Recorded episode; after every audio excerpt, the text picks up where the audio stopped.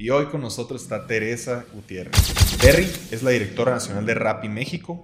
Rappi pues es una app que obviamente todos conocemos, esta super app del reparto del delivery.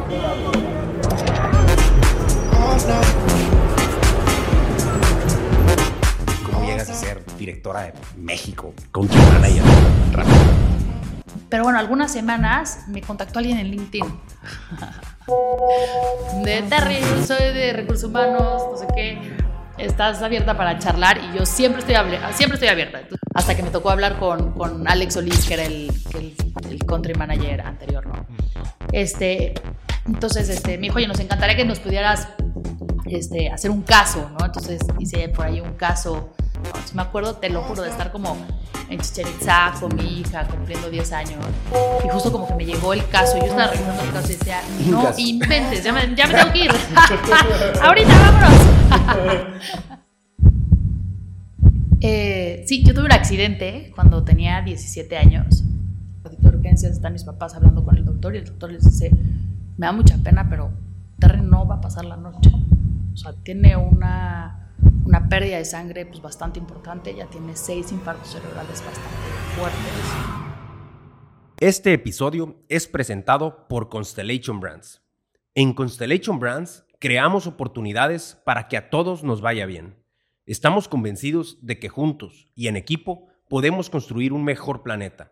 Por ejemplo, tratamos el 100% de nuestras aguas residuales y colaboramos con el distrito de riego Río Yaqui para asegurar que regresamos más de cuatro veces el agua que usa la cervecería anualmente. Además, a través de nuestro programa El Valor de Educar, hemos otorgado 1.500 becas a estudiantes de educación superior y media superior en Sonora. Somos parte de la comunidad y queremos generar un mejor futuro para todos, colaboradores, proveedores, aliados y la comunidad. Para conocer más, visita www.cbrands.mx. Constellation Brands, la cervecera que hace.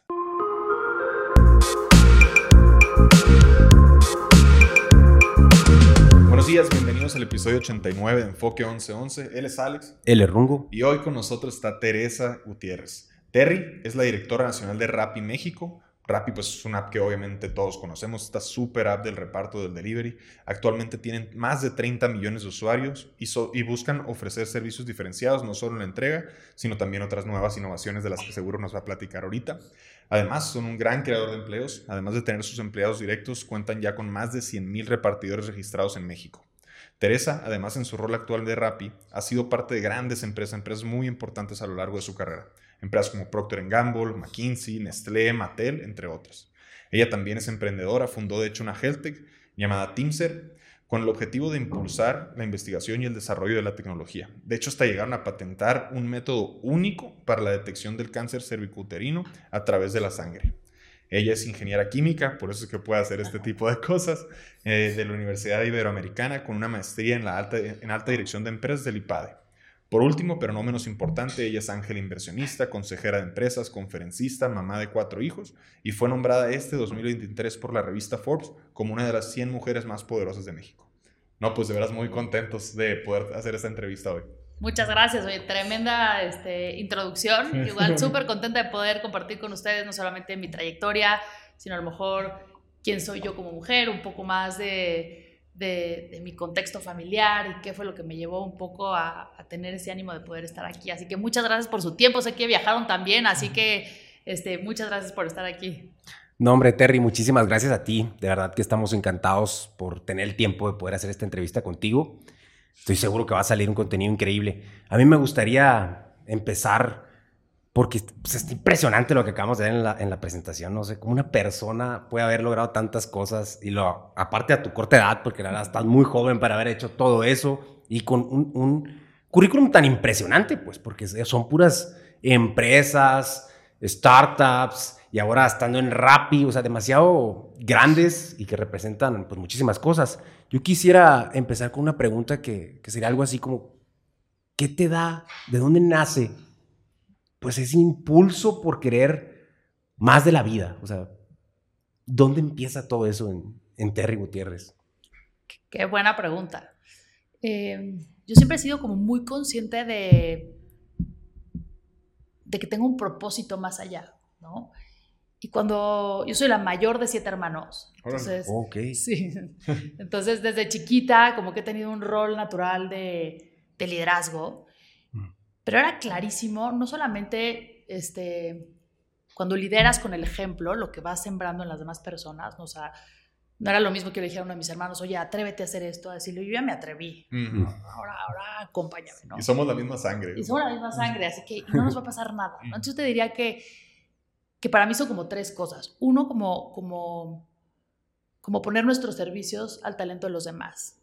¿no? Como que venimos para cambiar el mundo, venimos para hacer el bien, venimos para inspirar a los demás, pero para dejar un mundo mejor del, del que nacimos, ¿no? Ujú. Eh, lo segundo, tengo cuatro maravillosos hijos, tres de los cuales son mujeres y tengo un, un hombre que es lo máximo, pero sí creo que nos hace mucha falta estos ejemplos, estas historias, y yo de cierta manera me sentía muy comprometida en abrir brecha especialmente para mis hijas. Estoy segura que el mundo que les va a tocar va a ser aún más rápido, aún más competitivo. Vienen temas como inteligencia artificial que no sabemos y no, no podemos todavía dimensionar eso cómo va a cambiar el mundo, ¿no? O sea, en, eh, en algún momento me tocó ir a Singularity y parte de, de los temas importantes que, que platicábamos en términos de educación es que hoy estamos educando generaciones de personas para trabajos que todavía no existen. Exacto. ¿no? Sí. Entonces, entonces, la conversación es cuáles son esas competencias, cuáles son esos atributos que tenemos que desarrollar como personas y como líderes para estar listos a lo que el mundo nos traiga en el futuro. ¿no? Que quién sabe que sea. que quién sabe qué sea. Exacto. Eh, entonces, como abrir brecha para, obviamente, para todas las mujeres y para, no sé, equipos maravillosos que yo he tenido, pero como en este sentido muy, muy profundo hacia las siguientes generaciones. Y luego, lo final es que solo tenemos una vida. O sea, entonces, yo desde chiquita también como que tenía un concepto parecido al retorno a la inversión, pero yo decía, si yo invierto mi tiempo, o sea, el tiempo es finito, ¿no? Y si yo tengo 100 unidades de tiempo, yo decido dónde invertirlo, para qué, para qué, ¿no? O sea, ¿para qué? Para regresarle a qué, ¿no? Y, y para obtener la mayor cantidad de beneficios hacia mí, ¿no? Ujú. Yo, yo, por ejemplo, cuando eh, fui, a hacer el examen de admisión con mis amigas, desde todas fresitas, así, de que no sabíamos qué íbamos a estudiar. Es que también Ujú. escoges súper chiquita, ¿no? ¿Qué, qué es lo Sí. que quieres estudiar? No sabes ni qué rollo todavía. no sé ni qué rollo, ni qué te gusta, tal. Eh, y yo me acuerdo de, de- de tener como un aprendizaje con una materia tipo de biología que había tenido una maestra pésima y era la peor materia que así, yo no sé, ¿quién se le puede ocurrir estudiar esta materia? Nos, nos hacía aprendernos unas cosas en latín súper complejas, ya sabes. Y el siguiente año me tocó la fortuna de tener una maestra que amaba lo que hacía Ah, ok. y que nos contaba, entonces su materia, fíjate, en lugar de llamarle biología, me dice, esto no se llama biología, esta materia se llama la historia más bonita del mundo. Mm. Y nos empezaba a contar, y entonces la creación del mundo, y entonces cómo las células se formaban, y cómo se, era, eran hidro- hidrófilas, ¿no? Entonces eh, le tenían miedo al agua, y entonces empezaron a generar membranas, y entonces como, o sea, ¿cómo? Esta es la historia más bonita del mundo, quiero estudiar biología, o sea, pero ¿cómo dependes de que alguien te transmita su pasión y su amor para poder entender lo que haces, ¿no? Sí. Qué importante porque es un cambio de perspectiva total, ¿no? O sea, es como cambiarte el filtro de cómo ves las cosas. O sea, lo puedes ver como biología o como la mejor historia. Pero fíjate lo importante de la narrativa Exacto. y también la responsabilidad de ser maestros, a todos los maestros que están allá afuera escuchándonos, podemos cambiar la vida, el destino, lo que deciden las personas hacer con su vida, con la capacidad que nosotros podamos tener de transmitir esa pasión. Pero también nos pasa en las organizaciones como líderes, nos pasa en nuestras casas como mamás o papás, en nuestra capacidad de transmitir el por qué hacemos las cosas, desde dónde hacemos las cosas, ¿no? Entonces, eh, yo lo que aprendí de esta experiencia es que lo que no nos gusta es porque realmente no lo hemos entendido.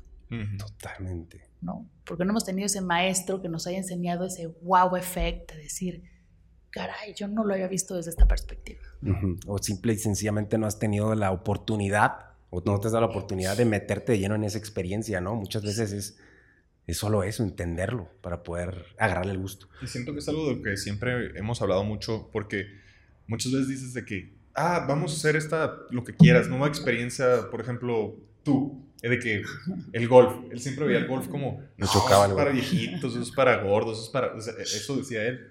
Y ya, y luego, como que si te das cuenta y te pones un poquito de tu mente creativa y lo metes y, no, espérate, se trata de esto y de que pegarle y de que mira la trampa y mira que el aire, mira que el, el, diferente bastón para la diferente distancia. Y empiezas a entender y te empiezas a, ah, canijo, pues por eso le gusta tanta gente esto, pues. O sea, pero es hasta que... ¿Lo entiendes? Ajá, hasta que lo entiendes que de verdad puedes tener esa, pues esa de verdad, ese sentimiento. Aquí ahorita que estabas diciendo, me, interesó mucho uno de los puntos que tocaste de donde viene tu impulso y, una de esas cosas es, yo concuerdo muchísimo y también lo utilizo, de que, es eso de, nomás tenemos una vida, ¿no? Pero tú lo, pues lo explicaste muy bien y también cuando estuve investigando acerca de tu, trayectoria, sé que tuviste una, una experiencia muy fuerte eh, relacionada a eso. No sé si nos quisieras compartir algo al respecto para entender un poquito más cómo lo ves tú. Claro. Eh, sí, yo tuve un accidente cuando tenía 17 años. Lo más impresionante es que no fue un accidente grande, ni aparatoso, ni... Yo fui al Estadio Azteca con mis amigas y me caí de un escalón. de, un escalón. De un escalón, o sea, no, de una escalera, de un escalón. Ok. Em, y lo que me pasó, o sea, anatómicamente en, en ese momento, fue que tuve una disección de la carótida. ¿No? La carótida, nosotros tenemos dos arterias, ¿no? Importantes en el cerebro. Uno es la yugular, que baja la sangre, que se va, ¿no?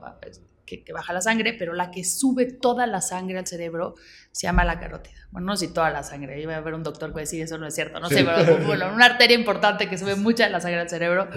Este, y, y a mí se me rompió esa arteria. Yo terminé con 2% de circulación en esa caída de escalón. En esa caída de escalón. O sea, es como si te cae, como, es como si se te, como si te cae un rayo, o sea, literal. Sí, fue un golpe muy, muy, muy preciso. Muy específico, sí. Lo que pasó con eso es que después, a raíz, o sea, se me, se me disecó la carótida, algunas horas después se me empezó a desfigurar la cara. O sea, fue lento el proceso. Fue un poco lento, porque dejé de tener como irrigación en el cerebro. Y algunas horas después, o sea, yo me paré, ya o sea, me, fui a, estábamos quedándonos en un hotel porque estábamos en un evento, y este, llegando al hotel dije, ay, me duele muchísimo la cabeza, o sea, está cañón, me duele mucho la cabeza. Entonces, como que me fui a descansar, cuando me levanté, ya no me podía mover bien, tenía, o sea, la cara súper eh, desfigurada, este, y entonces dije, no, me tengo que volver a acostar porque, porque en serio me siento muy mal. O sea, te cuenta que me, que me paré, dije, no, me tengo que volver a acostar. Dije, me voy a desmayar. Entonces me hice bolita en el piso eh, para, para no caerme.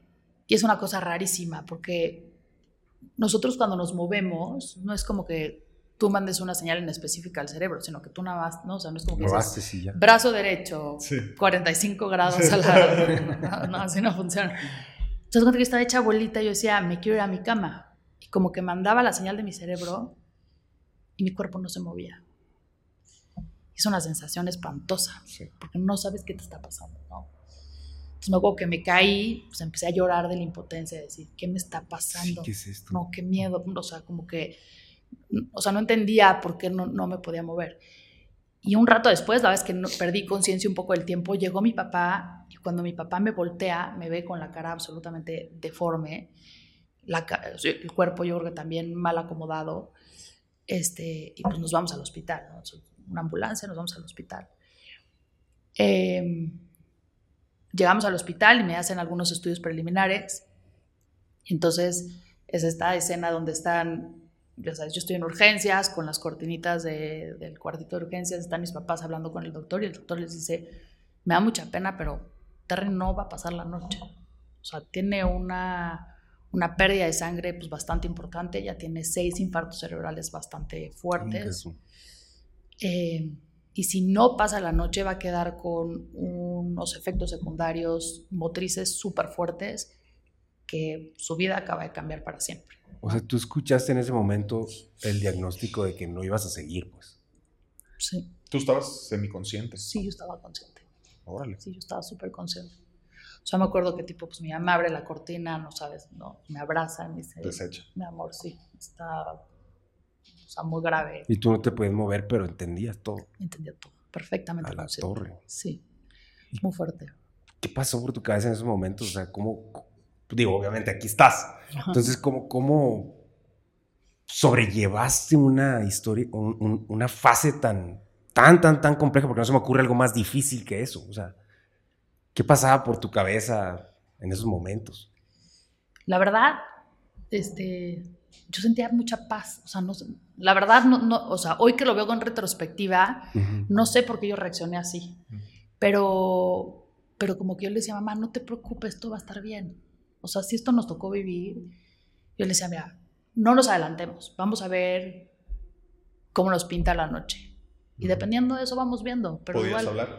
Mal, sí podía, o sea, mal podía hablar, ¿no? Te podías dar a entender. Me podía dar a entender, sí.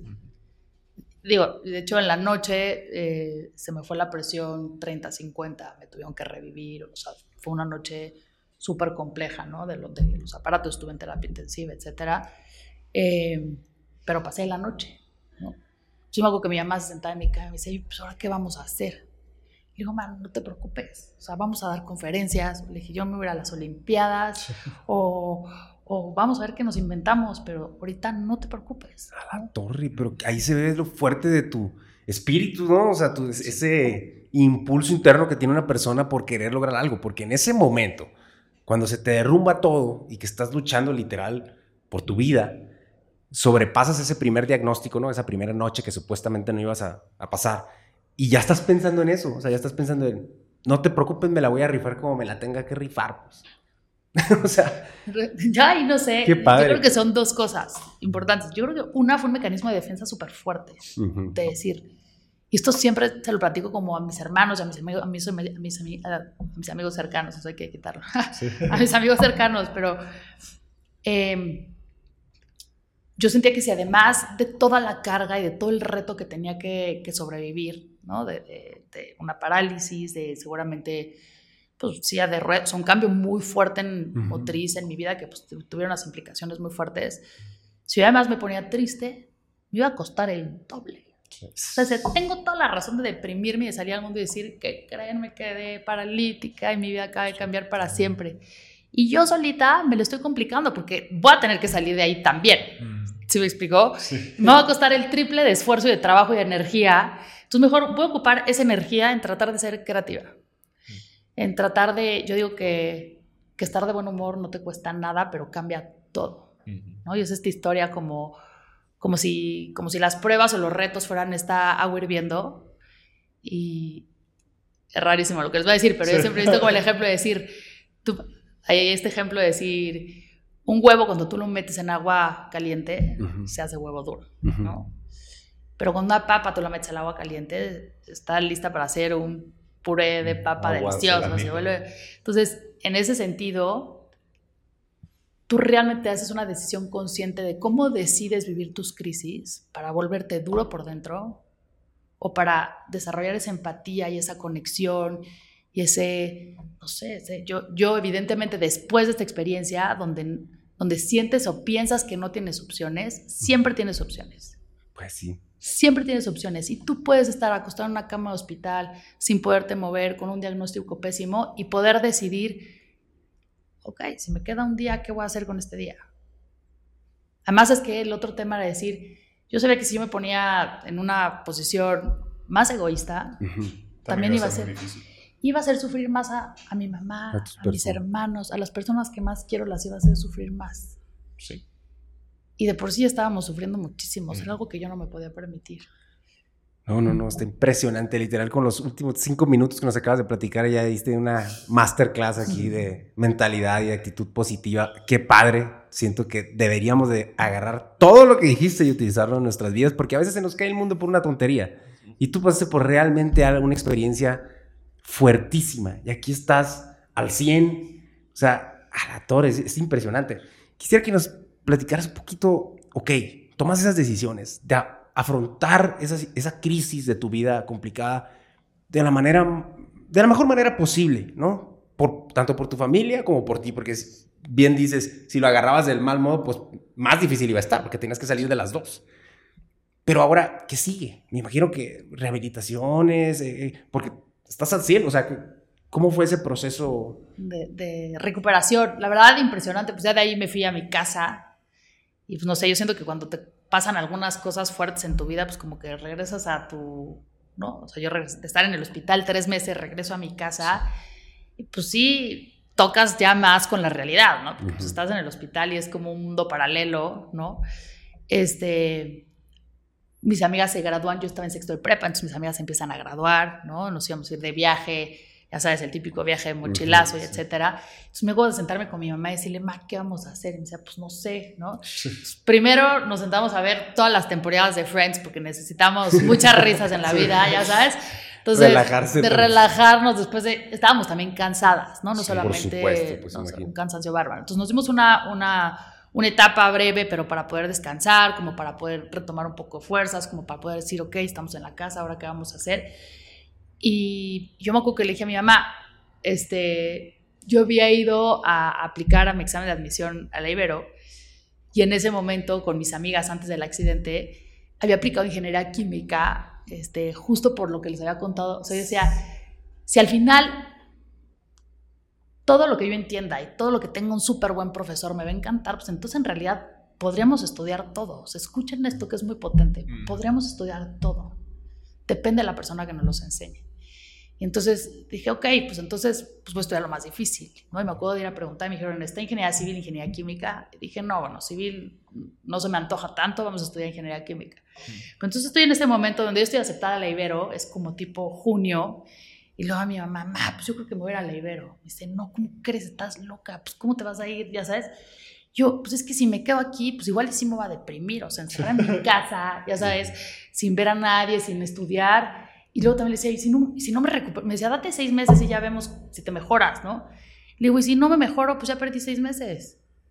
O sea, pues ya mejor me voy a estudiar. Y me dice mi mamá, bueno, pues yo me voy contigo. Y yo, claro, mi mamá se casó súper joven, de 19 Ok. años. Ok, Tuvo siete hijos, mi mamá es súper inteligente. Entonces le dije, claro, ma, pues yo te enseño. Mi mamá nunca había estudiado álgebra. Entonces nos sentamos como un par de semanas a enseñarle algunos principios básicos de matemáticas y de álgebra. Nos echamos el Baldor, que es este libro, ya sabes, típico de, Ah, de matemáticas. Y entonces aplicó al ITAM y la aceptaron en el ITAM en Administración de Empresas. Qué padre experiencia. Qué rígida, ¿no? Qué buen bonding Sí, sí. Entonces mi mamá entró a estudiar ingen- eh, en el ITAM, yo me fui a estudiar ingeniería química, pues me acuerdo que bastante complicado, o sea, aparte yo tenía un tema medio de intermitencia, entonces había momentos donde, donde me podía mover un poco mejor, pero había momentos donde, donde tenía algunos retrocesos y entonces pues caminaba más lento, etc. Este, perdí, por ejemplo, o sea, tuve que volver a aprender a escribir, ¿no? Porque pierdes Motriz. pues pierdes toda la parte motriz. Yo jugaba tenis ya. O sea, no desde cero todo otra vez. Todo desde cero. Todo desde cero. Entonces me acuerdo de llegar con los profesores a explicarles, oye, pues es que tengo esta situación, igual, o sea, da- necesito un poco más de paciencia. Los primeros exámenes, como no podía escribir, fueron orales. Entonces tenía algunos exámenes ahí medio complicados de química Sí. inorgánica, no sé qué, de manera oral. Pero yo creo que también, este, entonces bueno, a su respuesta, tuve tratamientos médicos bastantes años, o sea, tuve que estarme haciendo análisis bastantes años, o sea, bastantes años. Me Ujú. dieron de alta hasta el quinto año, por ejemplo, ya bastante recuperada. Pero yo me acuerdo como al año estar en el Massachusetts General en, en Boston y había un consejo técnico, porque lo que pasa con lo que a mí me sucedió es que el 95% de las personas en ese momento, 95% de las personas que habían tenido un padecimiento como el mío, tenían una muerte en menos de 24 horas. Y del 5% que quedaba, quedan tan mal físicamente y la mayoría son personas mayores que había poca o nula investigación al respecto, ¿no? Mm. Entonces, eh, pues me acuerdo que, que el Consejo Técnico me pidió permiso para poder analizar mi cerebro, mi circulación alterna, alterna que yo desarrollé y etcétera.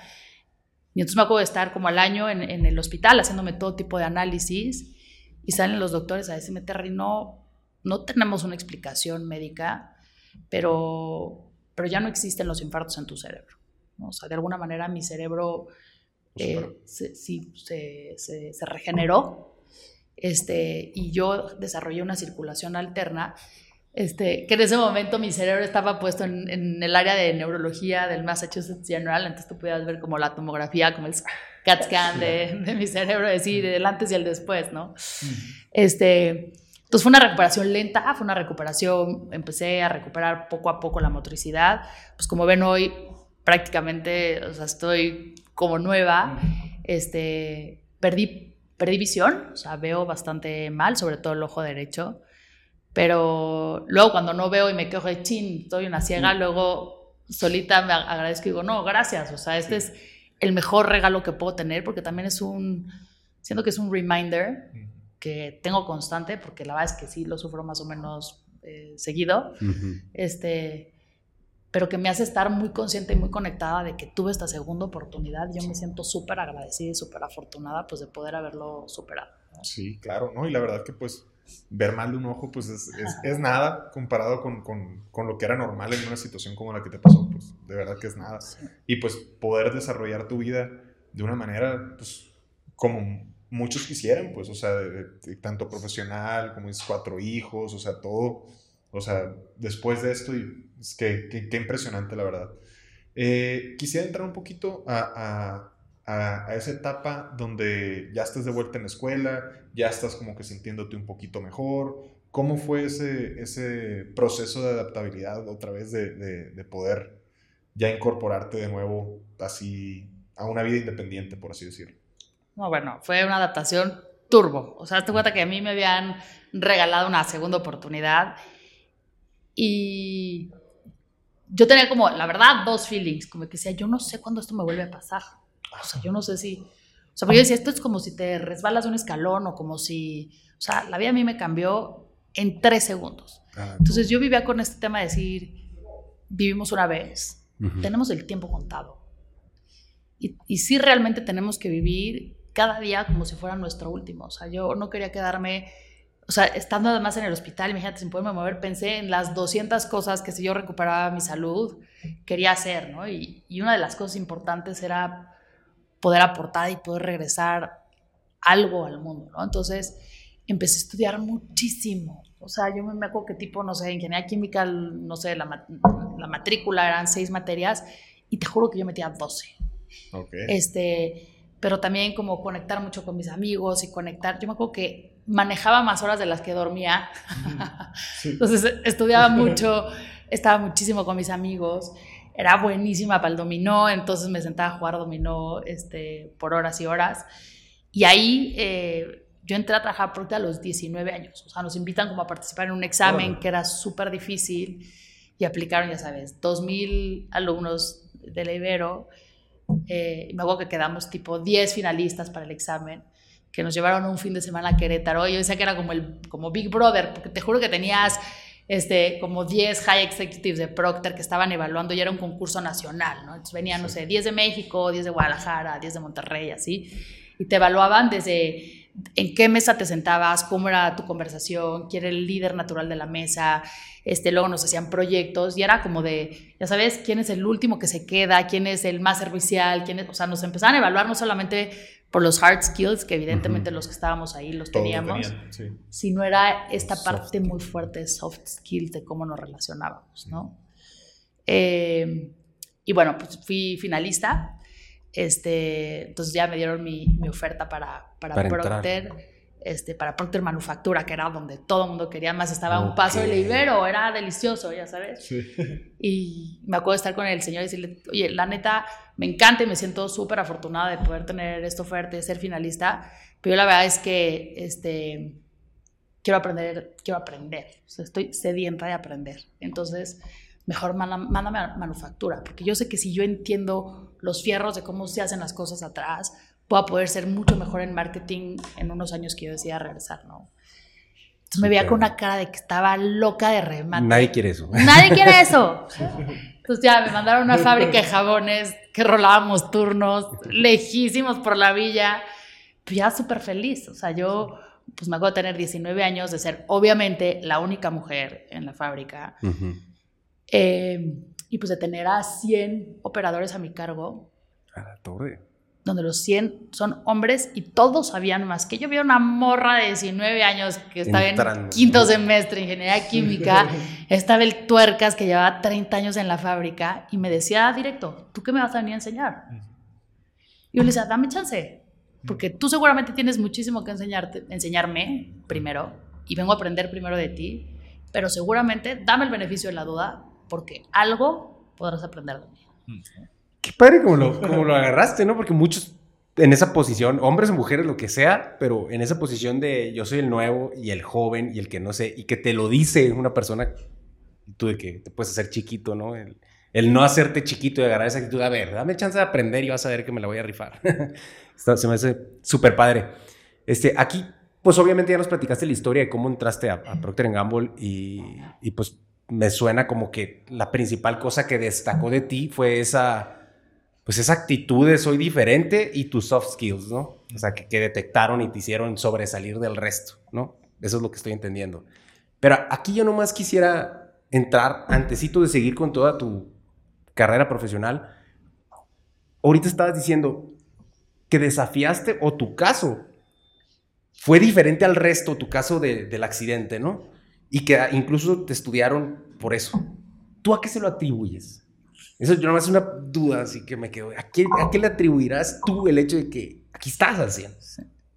Híjole, es una súper buena pregunta. Desde mi personal punto de vista, yo tengo dos cosas, ¿no? Lo primero, este, yo soy una persona súper creyente y confío muchísimo en Dios. Y esa parte de confianza me ha hecho hacer unas locuras en mi vida, pero saber que, que siempre hay un Dios que me abraza y que me acompaña yo te diría, desde mi perspectiva, sin duda es un milagro porque no hay explicación médica. Y yo en ese proceso donde tuve mucha paz, realmente me dejé abrazar por el proceso. Entonces, como no hay una explicación científica, pues tiene que haber una explicación de algo más, ¿no? Y te diría que en correlación, pero no directo, o sea, con esa paz y esa, ese abandono, o sea, como todo el mundo dice, bueno, abandónate al proceso, ¿no? Realmente yo me abandoné. Eh, Creo que eso influyó, muchísimo en mi estado de ánimo. Entonces, yo estoy segura que una parte me movía más. Así, así yo te, me decía la doctora, tienes que hacer 100 ejercicios de este. Te lo juro que yo hacía mil. Te lo juro.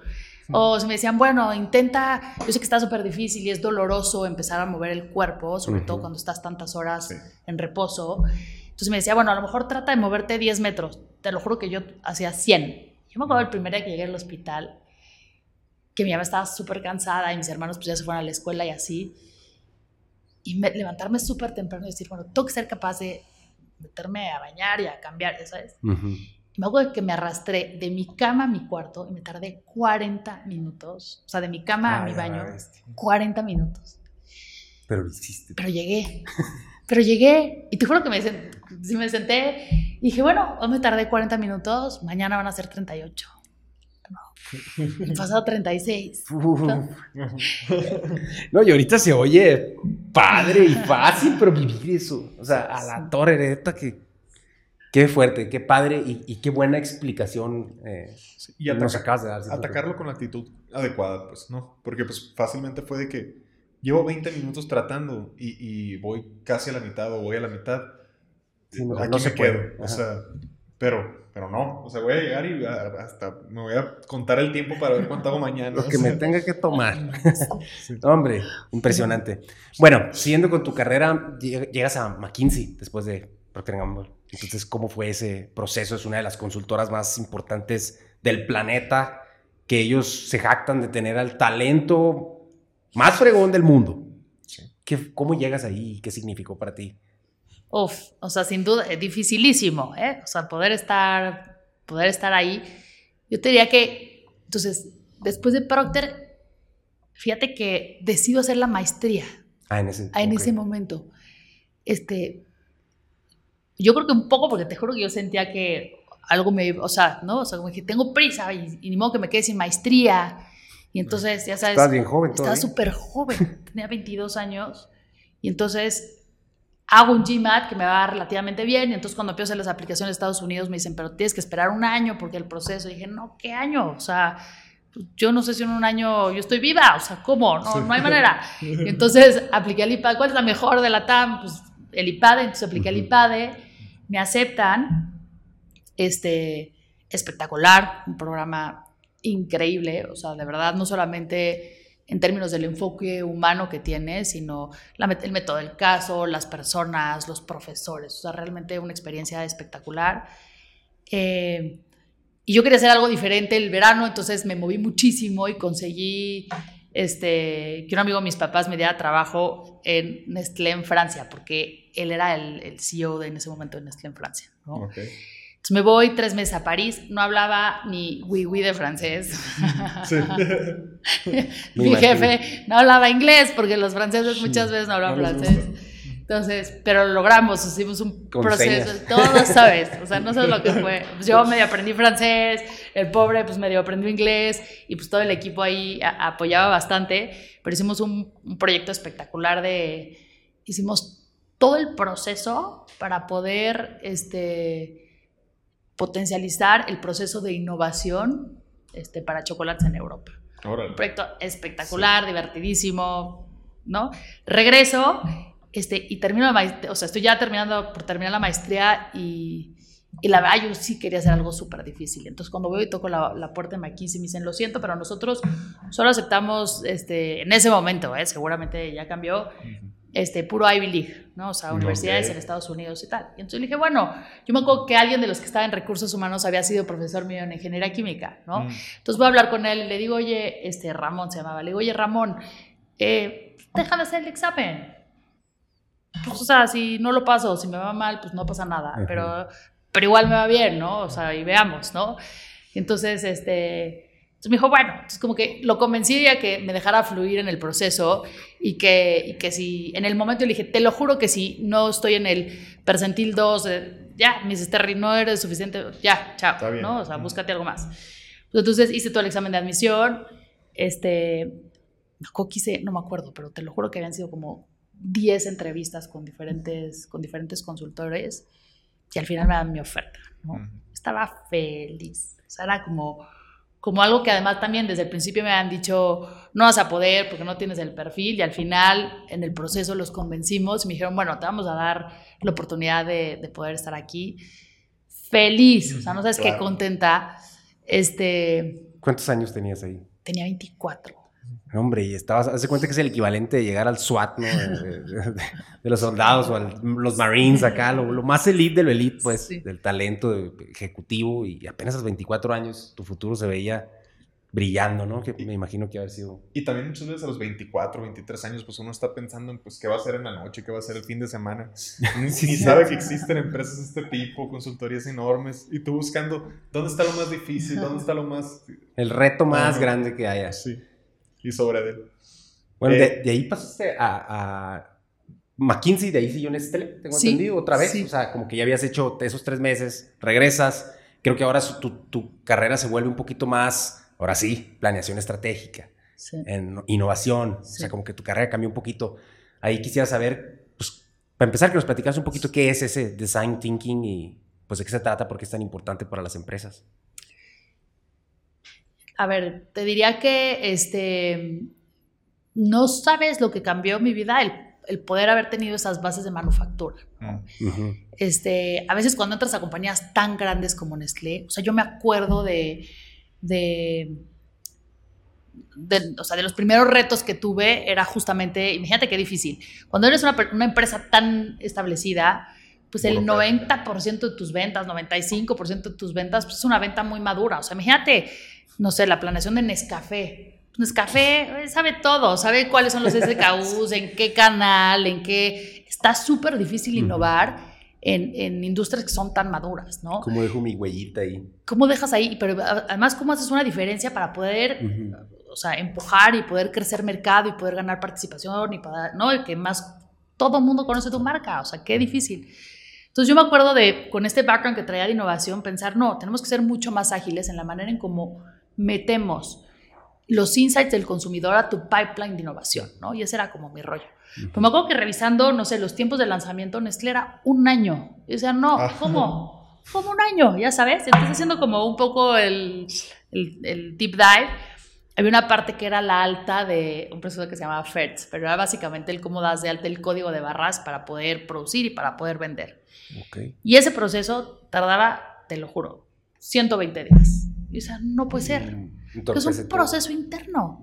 No te pero es que no te das cuenta que nosotros, o sea, tenemos que ser, Nestlé, obvio, o sea, tenemos que ser hiper cuidadosos en, no, claro, hay que ser hiper cuidadosos, pero entonces vamos a analizar el proceso, ¿no? Entonces me acuerdo de meterme con todas las técnicas que yo tenía de, de, de mi mundo de manufactura, de como tiempos y movimientos y no sé qué, te lo juro que hice un análisis Y el proceso real tomaba un día.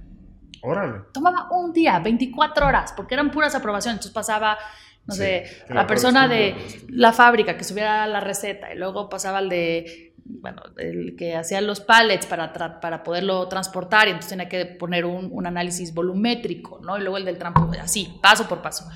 Pero realmente lo que cada uno metía en el sistema duraba menos de 24 horas. Entonces yo me acuerdo de ir a tocarle la puerta al CEO, pero yo estaba chiquitita, el CEO de. Nestlé, chiquitita. Sí, sí. Entonces son mil empleados, ¿sabes? Así, decir, oye, Al este... CEO de Nestlé. Sí, no, es que esto no puede ser. Te vengo a decir que internamente hay mucha resistencia para cambiar este proceso, pero que nos hace mucho daño como compañía y te vengo a pedir que me ayudes, que me des recursos para poderlo hacer. Esto debería tomar 24 horas. Entonces pusimos un equipo este, y lo cambiamos. Y hoy, este, bueno, en su momento no pudimos llegar a 24 horas, pero eran tres días en lugar de 120, o sea, era un cambio Sí, ¿no? radical. Sí, sí. Exacto. Y yo te diría entonces, eh, para, para contestar tu pregunta, lo que yo creo que es realmente fundamental cuando hablamos de Lean Design Thinking es que hacemos una pregunta muy importante que es, ¿qué es, qué es valor?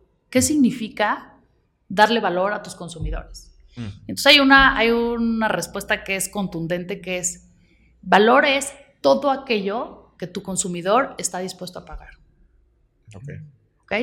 Pero todo lo que no es desperdicio. ¿ok? Entonces estamos en una reunión discutiendo seis horas que si vamos a dar de alta el código de barras y entonces la pregunta es, ¿el consumidor pagaría para eso? No. O sea, seguramente no pagaría para que ustedes internamente se alineen. Entonces, ¿cómo puedes hacer que tus procesos, o sea, los desperdicios es falta, falta de talento, o sea, o tener una persona hiper talentosa que no está aportando lo que, lo que puede a la compañía, ¿no? Desperdicios son tiempos de espera. Desperdicios es trabajo incompleto mal hecho. Desperdicios son defectos. Desperdicio pueden ser aprobaciones. O sea, si tienes que tener un proceso donde tienes 12 aprobaciones, el consumidor te va a pagar porque te das 12 aprobaciones. Oye, no, pues haz el proceso bien desde el principio. Mm. ¿no?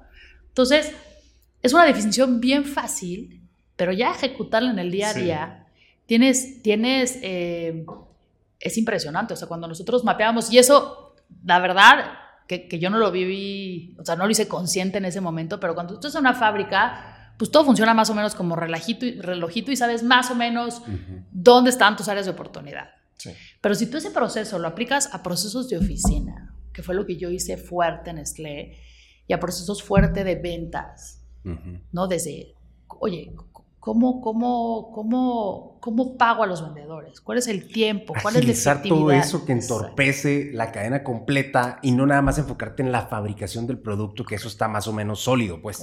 Todo lo demás se podía agilizar, viste esa área de oportunidad, te enfocaste en eso, lo lograste, lo hiciste de 123 días, en- bueno, en este caso En específico. ese caso en específico. A sí. la torre, o sea, Sí.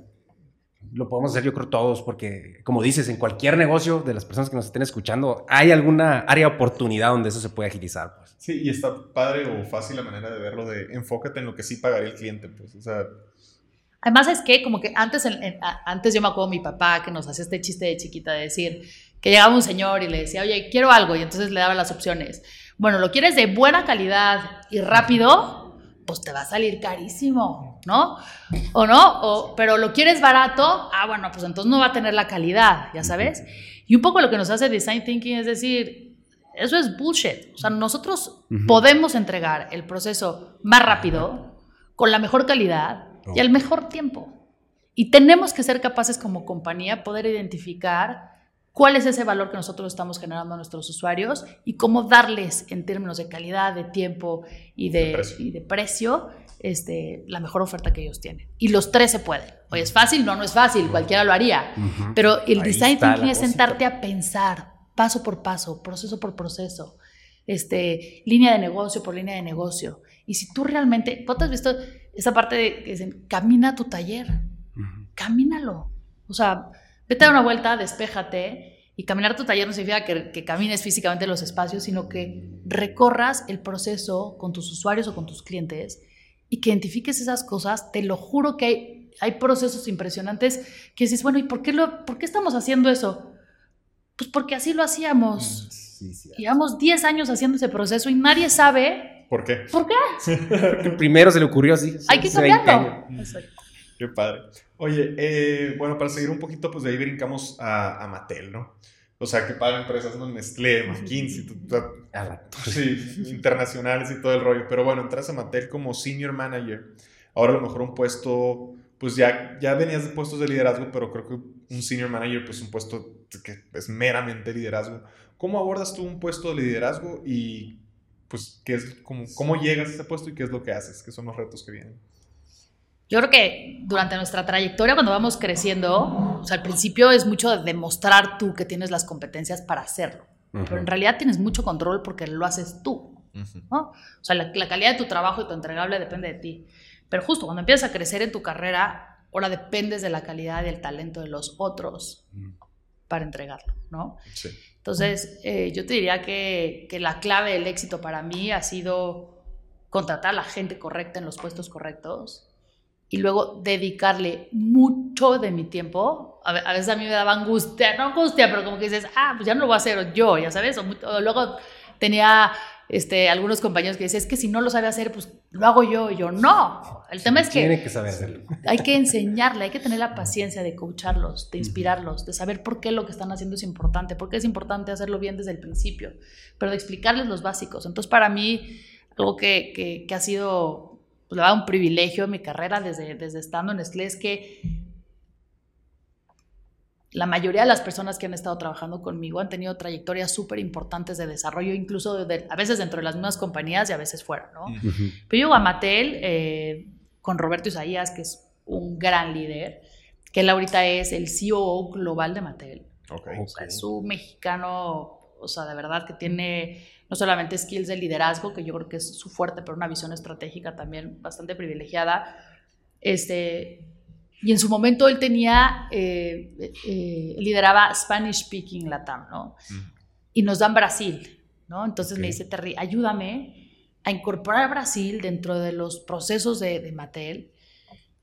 En este, en este camino pues nos dimos cuenta que cada país más o menos funcionaba diferente y entonces nos dimos a la tarea de poder mapear cuáles son los best practices, quién, quién compra mejor, quién distribuye más rápido, quién tiene un mejor análisis de sus clientes, quién da los mejores descuentos, la selección del portafolio, etc. Entonces hicimos un proceso súper robusto que después pudimos subir a Brasil dentro de este proceso de, de Sanopi. Eh, Brasil, la verdad es que es una maestría, o sea, porque aunque es Latinoamérica, Es es diferente. súper diferente. O sea, Uno te- tendería a pensar que es muy similar a México, todo de para abajo, todo la, la TAM. Y no. de la cintura para abajo, ¿no? no, la verdad es que Brasil es, me o sea, a mí Brasil me fascina porque... Bueno, desde que cambia el idioma, ¿no? Pero, pero Brasil además, ¿sabes qué tiene increíble? Brasil es mucho de los brasileños, no tiene tanta influ- influencia de Estados Americano. Unidos. Ujú. Entonces, tú vas a un shopping mall en Brasil, el 90% de las tiendas son diseñadores brasileños, espectaculares.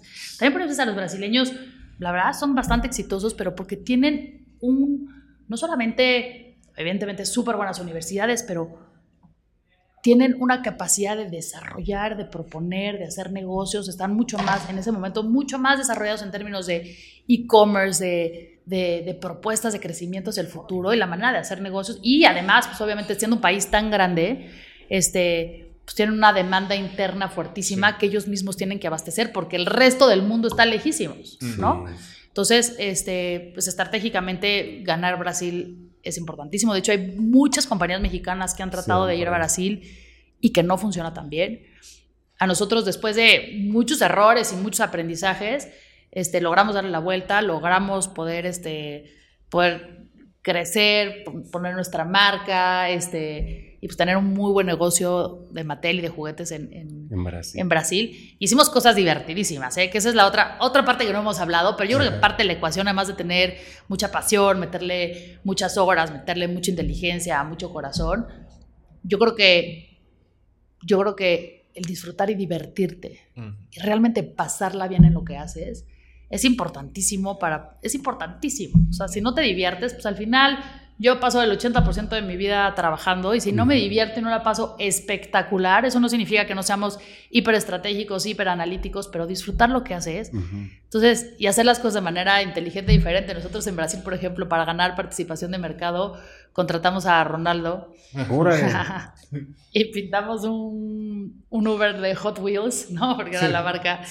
Y entonces durante un día lanzamos una campaña a decir, pues hoy está Ronaldo en un Hot Wheels dando vueltas en Brasil y quien pide un Uber ya sabes, con un ticket de Mattel, no sé qué, este, pues puede subirse a hacer un ride, ¿no? Con, ¿no? Entonces eran cosas divertidísimas. Pues Digo, son algunas cosas en específicas, pero con el equipo, conectar también con la importancia de lo que haces, creo que hace que tu día a día. Yo me acuerdo estando en Libero, un profesor de innovación, que ya ni me acuerdo quién es, pero que nos contaba una historia de un señor que caminaba en un camino, ¿no? Y que llegaba y que de repente se encontraba un señor que estaba picando piedra entonces el Señor le dice, ya sabes, en el sol, con el polvo, o sea, duro.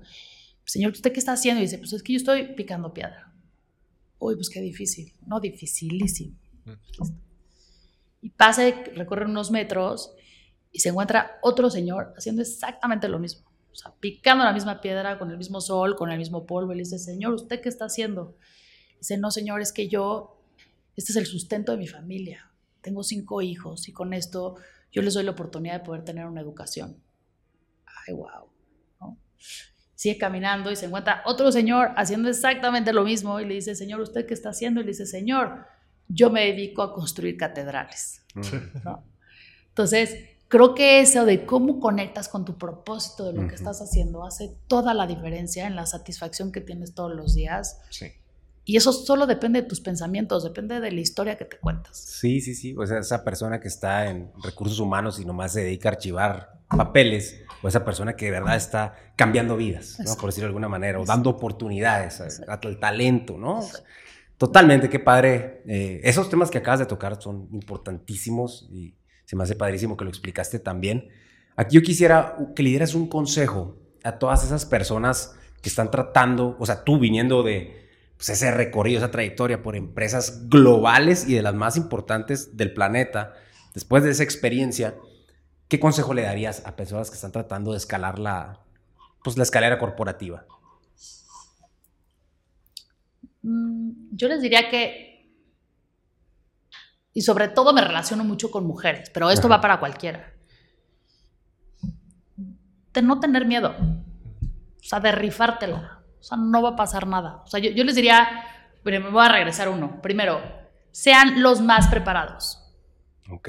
Hay que estar siempre listos porque es como la suerte es decir, estar en el lugar correcto, ¿no? Esa coincidencia de estar en el lugar correcto, pero yo siempre digo, sí, en el lugar correcto, pero con la preparación correcta, porque si no, no estás listo para, ¿no? Y con el corazón y las ganas correctas para poder rifártelo. Entonces mi consejo sería ese. Nunca dejen de estudiar, hay que prepararse. El mundo cada vez es más rápido, cada vez está más conectado. Lean, oigan podcast. Nosotros somos la suma de cosas que escuchamos y que oímos y las ideas que tenemos y las personas con las que pasamos tiempo. Entonces, nunca dejen de prepararse. Si pueden seguir estudiando, sigan estudiando. Yo creo que, que todo lo que viene, inteligencia artificial, etcétera, va a requerir perfiles mucho más sofisticados y que las personas que estén listas para asumir esos roles que hoy no sabemos qué, qué, pues, van a hacer, pero tenemos que estar listos. Entonces les diría, en el mundo corporativo y en los startups y todo, es decir, uno, hay que estar listos. Dos, cuando llegue la oportunidad, hay que rifarse. No podemos tener miedo. Y no podemos nosotros ser nuestros auto, propios agotadores. Rífatela. Toma el proyecto difícil, da esa extra milla que tienes que hacer, hazlo por ti. O sea, no, no, necesariamente yo muchas veces, este, me han dado proyecto, el proyecto que está quemado, que nadie quiere, que es el más difícil, que todo el mundo me decía, ¿para qué lo haces? Si, si te va a salir mal. Y yo, bueno, si me sale mal, de entrada, pues ya aprendí algo que todo el resto de ustedes no iban a aprender, ¿no? Digo, no ponerte en situaciones complicadas, pero, o sea, si, si, tú crees que lo puedes sacar, creo que, creo que eso tiene... Yo me acuerdo siempre que yo tomaba el doble o el triple de proyectos que los que estaban alrededor, ¿no? Yo me acuerdo que un amigo me decía, Terry, pero no te van a pagar más. ¿Para qué lo haces? Y luego, porque no todo es necesariamente de la paga, pero luego, ¿qué crees? Tres meses después, cuando se abrió una posición para promover a alguien, ¿a quién crees que iban a promover? A la que tomó los proyectos más difíciles, que no ya sabes que, que, estaba aportando o a un chavo que solo hace lo que está dentro de su cuadrícula porque es lo que hace su job description. Ah, Sálganse del área de confort, tómenlo, ¿no? Hay, ¿Qué aumento? Dice, mira, yo lo voy a tomar yo voy a confiar en la empresa, y voy a confiar en mi líder, le voy a decir, yo sé que cuando hay una, ¿no? O sea, si yo demuestro que soy bueno, no tendría por qué no crecer, ¿no? Entonces, ese sería mi consejo. Está muy bueno. Increíble consejo. o sea, buenísimo. Sí. Eh, algo que también eh, quisiéramos entrar un poco, ahorita dijiste la palabra startup, eh, pues que también te involucraste en este, en este mundo del emprendimiento, este mundo del startup, que es pues otro, otro boleto totalmente. Y bueno, pues quisiera más que nada que nos platicaras de Teamser y, y pues de tu involucramiento siendo una persona que pues ya tenía muchas cosas que hacer, pues, y ahora algo, algo de ser. Y tan diferente, ¿no? Súper diferente. Sí, fíjate que este, este, este proyecto es un proyecto familiar. O sea, mi mamá empezó este, con este proyecto hace muchos años. Empezó como un rollo social, la verdad, de donde llegaron los investigadores mexicanos. Ya que te metes al tema de la ciencia en México, te quieres ir de espaldas, porque tenemos y tienen muy poco soporte. Entonces, si tú eres un biólogo molecular del Politécnico, pues eres un crack en biología y a lo mejor puedes tener pues no sé, un finding bastante relevante y entonces llegó con nosotros un grupo de científicos a decirnos, pues yo soy un biólogo, esta es la investigación que yo tengo, esto es lo que descubrí, pero no tengo ni idea del proceso de propiedad intelectual. No tengo ni idea de los procesos, no es que no tenga ni idea, pero no tengo el dinero, el capital, el músculo, alguien, una persona. Yo estoy en mi laboratorio investigando y ¿quién me va a ir a ayudar con Cofepris a, ya sabes, o sea, ¿cómo le hago? ¿Y cómo lo va a vender en Estados Unidos, FDA? Y, entonces, lo que termina pasando mucho con el talento, no solo en México, pero que terminan fugándose, se terminan yendo a Estados Unidos, lo terminan vendiendo a ciertos fondos o ciertos laboratorios por muy poco dinero y en muchas veces son, son, son investigaciones súper relevantes, ¿no? Entonces, nosotros empezamos una empresa donde tenemos un portafolio de investigación bastante robusto de científicos mexicanos. Si hay algún científico que nos está escuchando, vengan a buscarnos. Este, y tenemos un pipeline de innovación bastante, bastante interesante. ¿Qué hacemos? Nuestro modelo de negocio ahí es justamente acompañar a los científicos y darle viabilidad a los proyectos para que puedan llegar a mercado. ¿no? Entonces, les platico de un caso en específico que, que ya está ahora en el mercado y entonces... Eh, entonces, en, el mercado, desde hace 30, 40 años, existe un antígeno prostático, que es una prueba en sangre, que todos los hombres, antes de irse a hacer un check-up, que es incomodísimo, se sacan una prueba de sangre. Y si viene alguna indicación de inflamación, entonces ya van y se sacan pues, con el doctor, ¿no? Esta escultación que es bastante incómoda. Desde 1930, para las mujeres solo existe el Papa Nicolau. No solamente es absolutamente por supuesto que es la, prueba eh, estándar en estos días, ¿no? Sí. Pero es absolutamente obsoleta en el sentido de que es intrusiva, es bastante incómoda, puedes tener infecciones, puedes tener malas experiencias con los doctores y los ginecólogos, a tal grado que a nivel global, no solo en México, en países mucho más desarrollados, el 70% de las mujeres prefieren morirse que hacerse un papá Nicolás. Solamente el 30% de las mujeres a nivel global hacen un papá Nicolau, hacen los cortes al año. Eso no significa que cada año se lo, hagan como se tendría que hacer, ¿no? ¿Y qué pasa? Eso es un problema grandísimo porque, porque el cáncer de cervix es, el, es la causa número uno de muertes de mujeres entre 25 y 35 años. Porque pensamos que el cáncer es una cosa de mayores. Porque pensamos que eh, no, que después de los 40 me voy a ir a checar. Entre como las mujeres y los hombres cada vez más jóvenes tienen actividad sexual, pues tienen eh, virus de papiloma humano y otro, otro tipo de situaciones y de contextos que permiten que pues, se desarrollen este tipo de, cosas. Lo que este grupo de científicos y, lo que nosotros logramos este, eh, pues, posicionar y desarrollar es una prueba en sangre para la detección de cáncer cervicuterino. Hombre, pues totalmente diferente, ¿no? Es una locura. Totalmente. Es una locura. Es una, locura. Un Papa Nicolau además, tipo hecho en la sierra, digo, depende, depende mucho, pero las estadísticas nacionales dicen que el porcentaje de efectividad de un Papa Nicolau es del 50%. ¿Y este? Ese significa que el 50% de las mujeres pueden irse a su casa pensando que están sanas, pero están enfermas. Sí, o sea, nos Eso está muy grave. Muy. O sea, el grave. diagnóstico no termina diciéndote mucho. No Pues. termina diciendo mucho. ¿Y acá? Esta prueba tiene 90% de efectividad. O sea, si yo te digo, tienes un proceso inflamatorio, vete a checar, mucho, ve- vete a checar. y ¿no? mucho más sencillo, menos intrusivo. No, hombre. Pues te lo puedes hacer, si el día que vas a hacerte, eh, a sacarte sangre para checar tu hierro, tus hormonas, pues chécate igual si tienes cáncer de cervix y con 90% de probabilidad, ya ni te tienes que hacer el papá Nicolau hasta que no tengas un proceso inflamatorio clave. Claro que nosotros siempre, siempre recomendamos, eh, ¿no? La mancuerna de ve al doctor, chécate con tu ginecólogo, Ajá. etcétera, por supuesto. Pero esto es una, es, es tecnología Sí. que te da más información para cuidar tu salud. Y es un aliado. O sea, Es un aliado. Pues se ve clarísimo ahí el valor agregado, ¿no? De lo que estábamos hablando. De, de clarísimo, ¿no? En cuanto a tiempo, en cuanto a dinero, en cuanto a facilidad. cuanto- o sea, se ve clarísimo. Me parece increíble y quisiera platicar muchísimo más de eso, pero sé que andas un poquito apretada de tiempo, entonces quisiera entrar a la última fase o la más cercana a lo que estamos ahorita, que fue cómo llegas a una de las plataformas digitales, startups más cool, de las más sexys y más reconocidas de toda la TAM. Rappi. ¿Cómo fue ese involucramiento y cómo llegas a ser directora de México, country manager de Rappi? Eh, súper buena pregunta. Eh, fíjate que yo, o sea, estaba en, en la empresa familiar, además en ese contexto pues, fue COVID, entonces, bueno, toda la parte de salud en super boom, pero también haciendo un ejercicio bien consciente, lo que necesitábamos en ese momento era un skill comercial hiper específico para poder comercializar una, una prueba como esta, ¿no? Yo puedo tener esta conversación súper honesta con mi mamá, decir, ma, es que yo no te sirvo para esto. O sea, ya sabes, yo no, no tengo las competencias ni tengo los skills. Oye, que los puedo adquirir, obvio. O sea, yo me meto a estudiar y me meto full y, y lo hacemos, pero igual me tardo seis, ocho meses en, en esa curva de aprendizaje. Ujú. Y dije, ¿por qué no armamos un equipo de cracks? Y, y yo puedo pensar en algo más. Entonces estábamos en esa conversación y mi mamá me decía, no, hombre, o sea, tú eres la mejor del mundo. Y aunque te tome seis meses, yo prefiero a alguien de familia y tal, ¿no? Ajá. Entonces estábamos como en esa discusión y me acuerdo de platicar este tema con una amiga y entonces, este, y justo un poco, un poco como, el, como el decir, oye, también, pues no sé, o sea, cómo regresar al mundo un poco más corporativo y más establecido, o sea, como que, pues yo ya me lancé, o sea, igual no sé si más bien quiero hacer otro startup, ya sabes. Entonces me acuerdo esta amiga, que además yo admiro mucho, este, me dice, Terry, deberías de checar Rappi.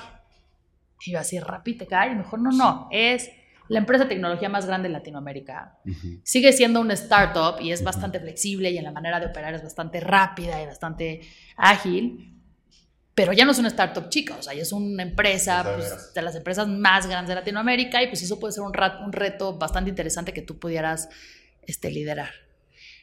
Y dije, neta, bueno, pues déjame lo pienso y tal. Entonces me puse a leer un poco de Rappi, la verdad es que tampoco, desde mi perspectiva, eh, pues no hay que, no, no sé, no, no, ahora que estoy a lo mejor adentro, no me acuerdo de haber leído algo que me diera visibilidad real un poco del ADN de lo que vivimos en Rappi. Ujú. Pero bueno, algunas semanas me contactó alguien en LinkedIn. De Terry, soy de recursos humanos, no sé qué. Estás abierta para charlar y yo siempre estoy, siempre estoy abierta. Entonces yo, claro, hablemos 10 minutos, ¿no? Entonces hablábamos, no sé qué, y me dijo, oye, pues este es el reto, no sé qué, y nos encantaría meterte a, a un proceso de reclutamiento dentro, dentro de Rappi. Le dije, claro, encantada, pues platiquemos. Entonces, me acuerdo también tener un proceso hiper ágil, o sea, no te imaginas lo, lo rápido, pero muchas entrevistas a lo mejor concentradas en una semana, Ujú. hasta que me tocó hablar con, con Alex Solís, que era el, que el, el country manager anterior, ¿no? Ujú. Y Entonces, este, me acuerdo de tener una conversación súper buena con él y me dijo, no, pues la verdad es súper interesante tu perfil, tu background, además que puedas como conjugar corporate life, pero ya tuviste también la parte de startup, en la startup obviamente levantamos serie A, obviamente, o sea, to- toda la parte un poco pues ruda de lo que es este poder llevar el crecimiento de una startup y de poder manejar pues, el burn que tienes, etcétera. Este, entonces, este, me dijo, oye, nos encantaría que nos pudieras este, hacer un caso, ¿no? Entonces hice por ahí un caso, este, me acuerdo de, de conectarme, pensé que iba a solo estar él y eran 16 personas en el caso, Órale. ¿no? Entonces, pues un poco haciendo preguntas y una conversación así bastante abierta y después de eso me habla la recursos humanos y me dice, oye, Terry, pues la verdad es que nos encanta tu perfil y, y quisiéramos hacerte una propuesta para que, pues, para que te vengas a Rappi, ¿no? ¿Y el caso ellos te lo pusieron? O? Mi caso ellos me lo pusieron. Ok. Dificilísimo, la Sí, verdad. No, no sabes, perrísimo. perrísimo. Aparte me acuerdo, mi hija cumplió 10 años y su sueño siempre había sido como conocer una de las maravillas del mundo. Le dije, obvio, pero tenemos que empezar con la de México, ¿no? Entonces me acuerdo, te lo juro, de estar como en Chichen Itza con mi Mm. hija cumpliendo 10 años. Y justo como que me llegó el caso, yo estaba revisando el caso y decía, no inventes, ya me, ya me tengo que ir. Ahorita, vámonos. A la torre. Este, entonces, bueno, de ahí hablo con los founders, eso fue súper importante. O sea, hablar con Simón, con Sebas y con Felipe. Este, de que justo te... no, es súper relevante hablar con ellos porque justo te cuentan el, el, el contexto de Rappi desde otro punto de vista, ¿no? Y para mí, O sea, esa visión ya conecta esa visión diferente, ¿no? diferente. Entonces, cuando yo hablo con Simón y con, con Sebas y con Felipe también, pero un poco lo que me transmiten es, eh, o sea, lo que yo les digo, bueno, y para, no, pues, ¿qué, qué Rappi? ¿no? Entonces, decía, finalmente, Rappi es, es un modelo de negocio que permite una derrama económica para las personas y para las familias individuales de México y de toda Latinoamérica. Dije, wow, o sea, nosotros no estamos hablando de quiero ganar 5% de participación de mercado en los repartos, no, o sea, sí, pero, pero, pero el ADN y el core viene en que yo tengo repartidoras que son mamás, que dejan a sus hijos en la escuela, Ujú. que después se van a hacer repartos y juntan para el mandado, y luego regresan a su casa y pueden darle de comer comida sana y buena a sus hijos, con un empleo que solo necesitan un celular y una bicicleta o una motocicleta en el mejor de los y en sus casos, tiempos. en sus tiempos, flexible. Flexible. ganas, o sea, un repartidor bueno en Rappi puede ganar hasta 40 mil pesos al mes. Órale. Dime qué compañía Oh, qué bien. puede hacer una oferta. Es un empleo súper honorable. Súper. Una persona que trabaja en la calle, que se gana su vida, que reducimos obviamente tiempos. la violencia. Este es el Latin American Dream en el sentido que estamos dando acceso a un trabajo que realmente cambia la vida individual de cada una de las personas. Es como que in- impulsar el emprendimiento, ¿no? O sea, porque literal con una plataforma como la que ustedes manejan, eh, pues tienen precisamente eso, una plataforma para impulsar el, el emprendimiento en todo un país. Y de hecho creo que México es de los, es de los países más importantes de Rappi, ¿no? Sí, es el país más importante. Más importante. Órale, padrísimo. Y ahora que tú estás a la cabeza, ¿no? En la evolución de, de- ahorita como nos comentaste, cómo entraste y luego llegas a dirigir el país, ¿cuáles son los retos que a ti te tocan y cómo es trabajar dentro de Rappi? Uy.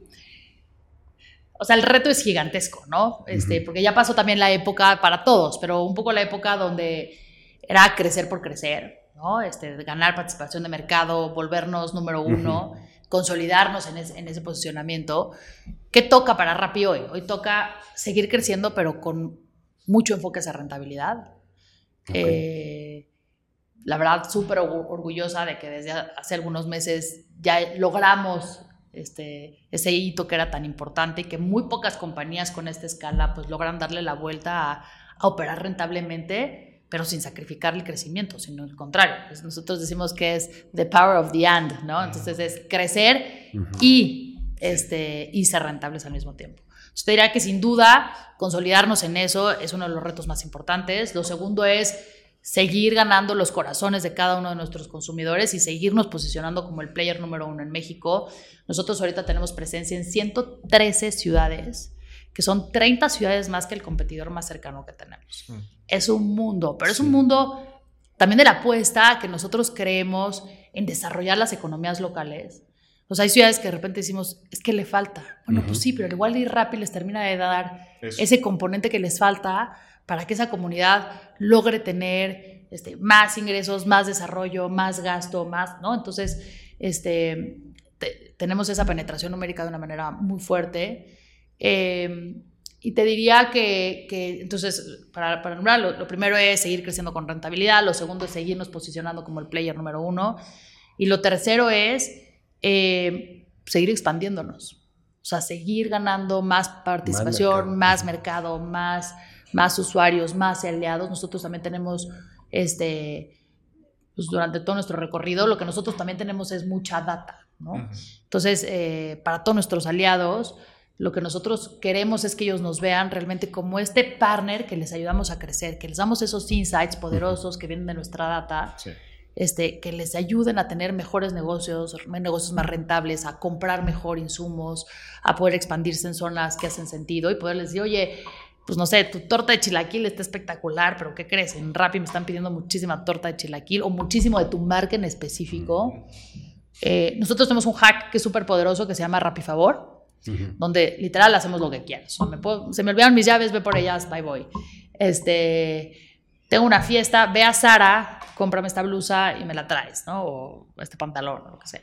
O sea, realmente lo que quieras. Entonces, muchas, mucho del contenido a veces que, que de hecho, y así hemos, hemos, hemos hecho alianza con, con varios usuarios, decir, oye, es que este pastel delicioso que es súper premium, pues no está en Rappi, no está en ningún lado, este, tráemelo, ¿no? Y entonces cuando empezamos a tener, bueno, eh, un pedido de tal marca, dos, tres, cinco, pues en algún momento voy con la marca y le digo, oye, me están pidiendo 126 favores de tu marca, ¿por qué Sí. no lo hacemos bien, ¿no? Sí. Te metes a la plataforma, yo te ayudo, te doy insights de lo que se vende mejor, en qué horas, en qué microzona, pues. y con estadísticas.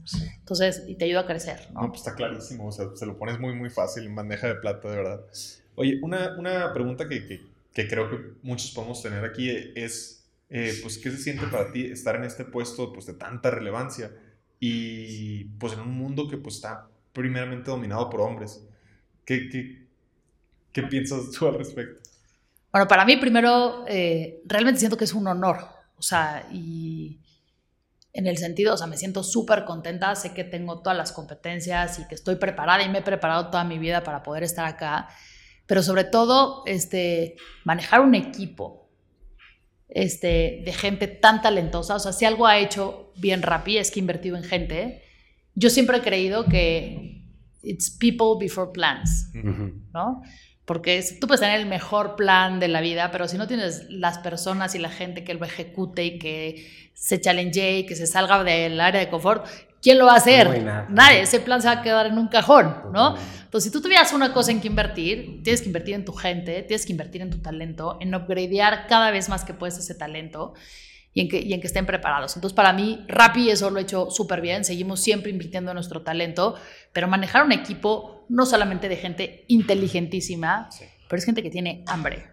Mm. O sea, hay por ahí eh, bueno, muchos análisis y muchos artículos sobre la Rappi Mafia, si es un poco ese Sí. ADN de Rappi, ¿no? Porque ha habido millones de emprendimientos que salen de Rappi por la manera en cómo, en cómo operamos internamente. Operamos el negocio realmente, este, como les decía, poniendo obviamente la inteligencia y el corazón, que ese es el básico, pero cuando tienes gente súper talentosa, pero que tiene hambre y llega hasta la última milla, manejar, inspirar, eh, ¿no? Eh, promover un equipo así es, es un challenge importantísimo. Entonces te diría, para mí me siento súper honrada de poder tener este equipo. Lo segundo es, eh, yo les comentaba que, que hicimos un análisis en Barbie cuando trabajaba en Mattel. Sí, eso. Eh, y hay dos estadísticas que a mí siempre me han choqueado, ¿no? Y ahorita yo tengo, lo primero es que, ahorita que tengo hijas, como que conecto un poco más con eso, ¿no? Pero sé que niñas de 8 años, por los comentarios de, de- del ecosistema, ya saben que no van a estudiar alguna carrera relacionada con matemáticas, ¿no? Entonces, todo lo que tiene que ver con ingeniería, con actuaría, con matemáticas, cero. O sea, las niñas Están buscando otra cosa. están buscando otra cosa, pero eso tiene que ver mucho Ajá. con los criterios, mucho con los paradigmas, mucho con lo que ellas mismas están Sí, que eso no me toca a mí. Pero ¿por qué? Pues. ¿No? Eh, Y eso ahí también para que tengamos mucho cuidado con lo que, con lo que decimos, Sí. ¿no? O sea, decir, este, es que esto le toca a las niñas desde muy chiquitas, eso tenemos que tener mucho cuidado en cómo, en cómo, en cómo educamos. Sí. Y, y la segunda estadística que es impresionante es que niñas en su pubertad no podían mencionar ningún rol model mujer relacionados a negocios. Y eso está muy fuerte, porque México es un país muy grande. Estamos pegados a Estados Unidos. Eh, eso obviamente te habla no solamente de- de- del desarrollo social, pero también te habla de la configuración que tenemos en las compañías que muchas veces, muchas veces no lo vemos internamente, pero que no estamos creando esos espacios para dar igualdad de oportunidades. Y, y aquí fíjate qué chistoso, igualdad de oportunidades no son las mismas oportunidades. No. No son las mismas oportunidades. Una mujer para poder aplicar un puesto de liderazgo tiene que sentir que tiene entre el 80 y el 90% de conocimiento del siguiente puesto que le vas a, del siguiente reto que le vas a poner. Ujú. Un hombre necesita un 20 o un 30. O sea, si dice, bueno, pues más Sí. o menos Ahí lo, Ahí ahí lo pues ahí, ahí lo aprendo y me aviento. Entonces, si tú los pones en igualdad de circunstancias, nunca vas a promover a las mujeres. A las mujeres las tienes que empujar. Les tienes que dar esa visibilidad y decir, oye, te estamos viendo que internamente tienes las competencias para hacerlo y te tienes que postular. Si no hacemos un esfuerzo consciente, nunca vamos a lograr cerrar esa brecha. De hecho, el, el Fondo Monetario Internacional estipula que con las dinámicas actuales de negocio, esa brecha en, ejecutivos de alto, o sea, de alto nivel no se va a cerrar hasta 130 años. En 130 años. Pero eso además sí depende de nosotros. Y depende de tener buenos hombres, hombres líderes dentro de las organizaciones. Depende, por supuesto, que las mujeres seamos más más no, ¿cómo, bueno por supuesto que lo queramos yo siento que a veces mucho, muchas veces lo queremos pero a veces no nos las creemos que lo, que Atreverse, ¿no? Atreverse. Ahí, ahí, yo creo que está el principal problema. Porque como lo hiciste tú desde chiquita, en cuanto entraste a Procter Gamble, o sea, ese, dame, dame chance, voy a aprender, pues. O sea, eso siento que, pues que es muy importante. Y me encantó que mencionaste la palabra, se necesita que haya mejores y más role models, ¿no? O sea, eso yo creo que cuando tú te das cuenta de que algo se puede lograr, empiezas a quererlo y a creer que puedes tú también pero tienes que haber visto eso primero. Entonces siento que como ahorita no hay suficientes ejemplos de esos, pues falta esas ganas en general de más gente que quiera eso. Entonces como que va un poquito de la mano. Y con ejemplos como el tuyo aquí yo creo que vamos a ayudar a, cambiar las cosas, ¿no? O sea, es, Ojalá. ¿Sabes cuál es la otra cosa también que me quedé pensando ahorita de lo que comentabas? Y es que como mujeres también tenemos más necesidades. O sea, yo para ser mamá de cuatro hijos con mi vida profesional, ¿qué creen? Tuve que pedir muchísimas cosas que pensé de entrada que no me las iba a dar, que mala mía, o sea, porque y por eso creo que creo que no es dar las mismas circunstancias a todos, creo que hay que darle a cada talento y a cada persona lo que necesita para poder crecer, ¿no? Yo me acuerdo de, no sé, igual, o sea, me embaracé por primera vez y me acuerdo de ir a, igual a tocar la puerta y decir, oigan, quiero saber cuánto me toca de maternidad o qué onda, ya sabes. Y me decían, pues 42 días, ¿no? Porque es 42 antes y 42 días después. Me acuerdo estar hablando con un, igual era el VP de Gender Balance, ya sabes, así. Y le dije, ¿te estás dando cuenta lo que nos están pidiendo? O sea, entiendo que esa sea la ley. Y luego habrá que tener otra conversación con, con, con los, legisladores y lo que sea, listo. Pero internamente como negocio, ¿tú realmente crees que en 42 días de desvelada, de voy a estar en las mismas condiciones como para poder competir, con, competir o para poder aportar o para poder generar ideas de valor, si estoy agotada, pero además solo estoy pensando en que si mi hija está bien, si... O sea, dime tú qué opinas. O sea, y además te lo voy a poner desde otra perspectiva. Yo llevo 10 años trabajando en esta compañía. Siempre he sido un top talent, pero además contribuyo muchísimo. Además, cuando hay un proyecto adicional, yo siempre me lo echo al hombro. Pero además he desarrollado gente. Si tú no me apoyas en este momento donde yo te necesito, para que tú capacites a alguien y que llegue al nivel que yo tengo para poder aportar en esta compañía, te va a salir no, no solamente cinco veces más caro, sino que te vas a tener que sentar y tener la paciencia para poder desarrollar tu talento. Entonces al final terminamos cambiando la política de maternidad este, nos daban seis meses de maternidad, que es lo que la Organización Mundial de la Salud establece como un mínimo. Ya de ahí cada quien, o sea, yo regresé finalmente varios meses antes, pero porque estaba en las competencias. Ya estaba bien. Ya estaba bien, pero cada mujer tiene un proceso, la maternidad es un proceso súper fuerte. Y yo creo que, que, que debe de ser algo, a mí me preguntaban a veces, ¿cómo el ser mamá te ha hecho mejor líder? Mm. Imagínate, por supuesto que me he hecho mucho mejor. Pues claro.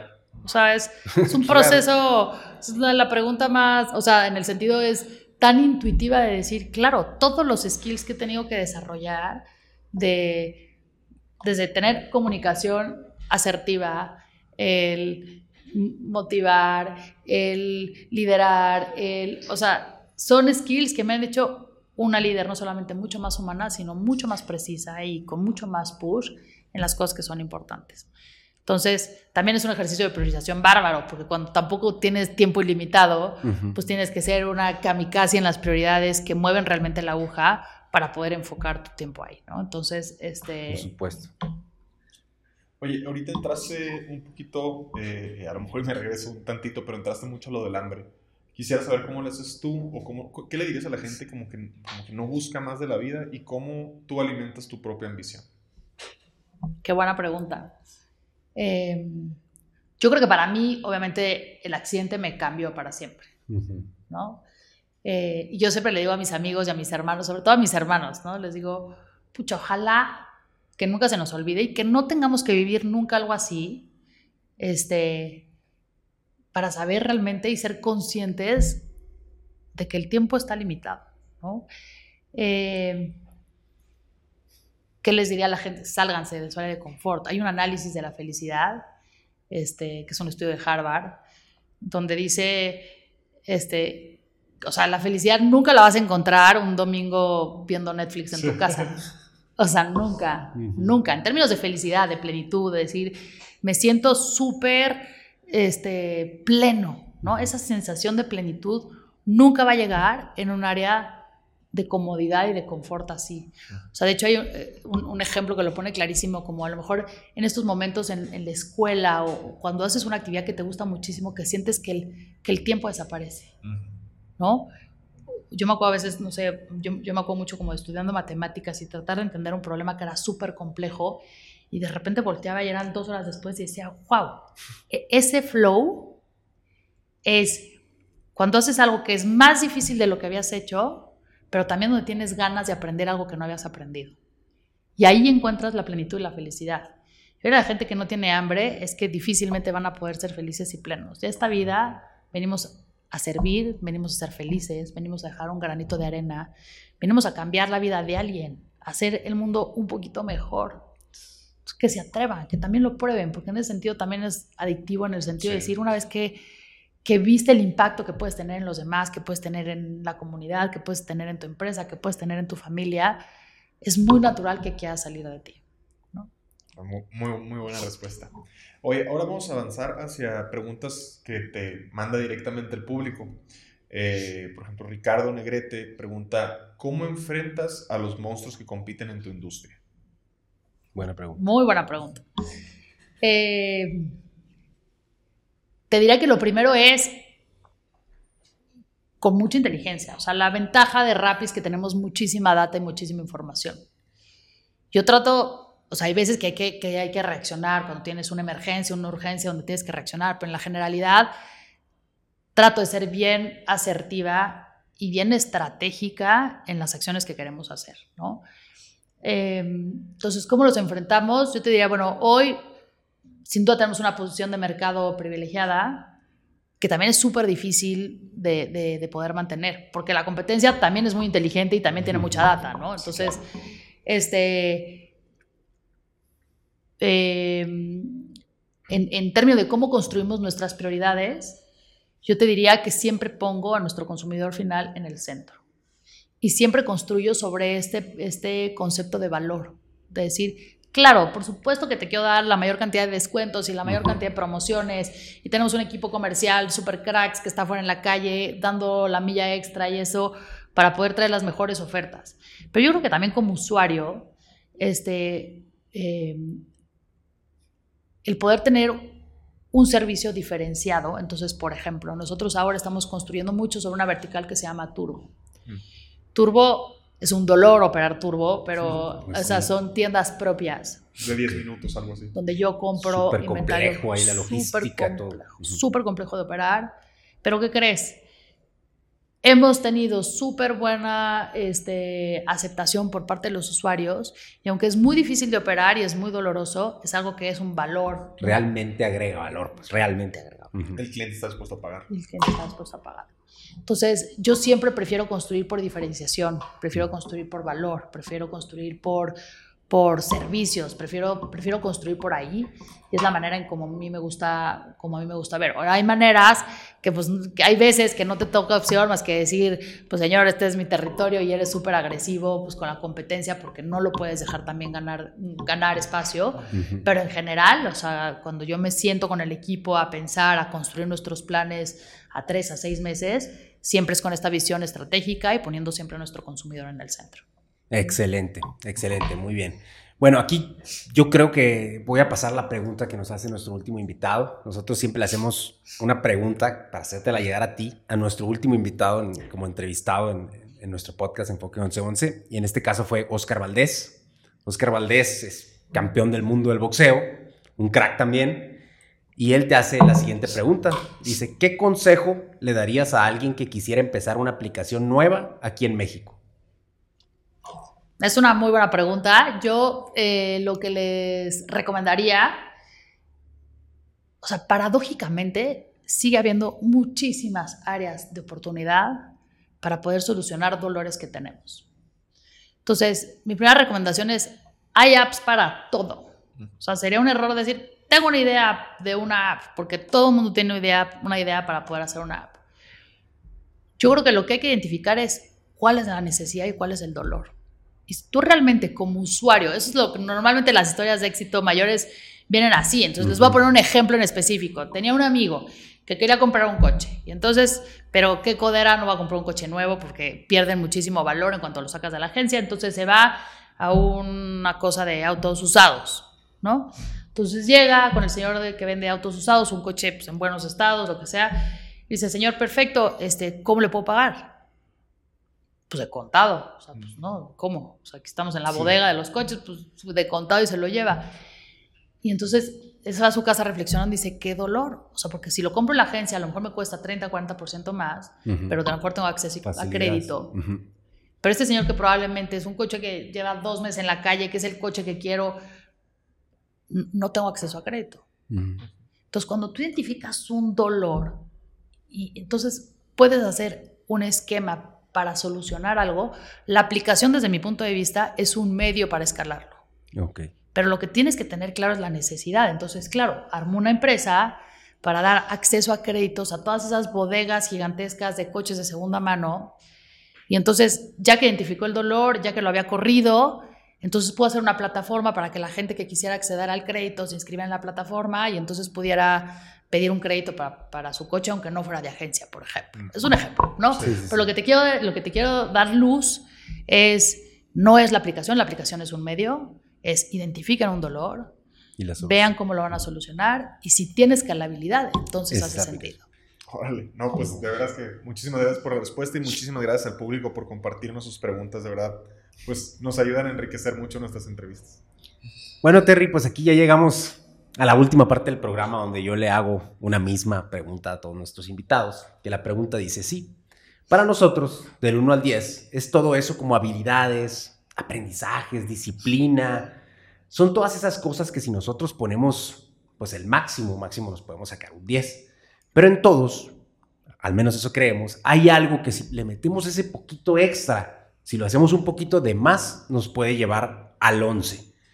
¿Qué es para ti Terry Gutiérrez, esa habilidad o característica que has desarrollado de más para ser una persona de 11? Qué buena pregunta, ¿eh? para mí es conectar con mi propósito, es conectar con esa necesidad que tengo de, de poder dejar un mundo mejor, de poder salirme de la caja de las actividades que estoy haciendo y de poder ver el impacto que estoy haciendo en los demás, del ejemplo que hago a mis hijos, del impacto que hago no solamente, por ejemplo, en este caso, mi organización, a Rappi, sino a cada uno de los usuarios y los consumidores que, que tocamos con las actividades del día a día. Em, es súper fácil caer en la rutina y súper fácil aburrirnos. Es un problema grande que tenemos ahorita con la inmediatez, es que hemos desarrollado un crave para, para estar divertidos, para estar ocupados, para estar y perdemos realmente la esencia de lo que nos hace importante. Yo te diría que, que esta respuesta que te la voy a partir en dos es esa parte primero de propósito y luego la segunda de realmente tener conexiones genuinas. O sea, yo, hay una, hay una persona que yo admiro muchísimo que es una psiquiatra, eh, pero es una psiquiatra diferente que se llama Marian Rojas Estapé, que es española. Y ella tiene eh, un concepto, un libro y conferencias y todo, pero habla de las personas vitamina, ¿no? Y son esas personas que llenan tu vida de vitamina por no solamente el contenido, sino el ánimo. Ay, ¿no te ha pasado que pasas con una persona que está toda malhumorada y se te pega el mal humor y dices, no, qué espanto, ya sabes?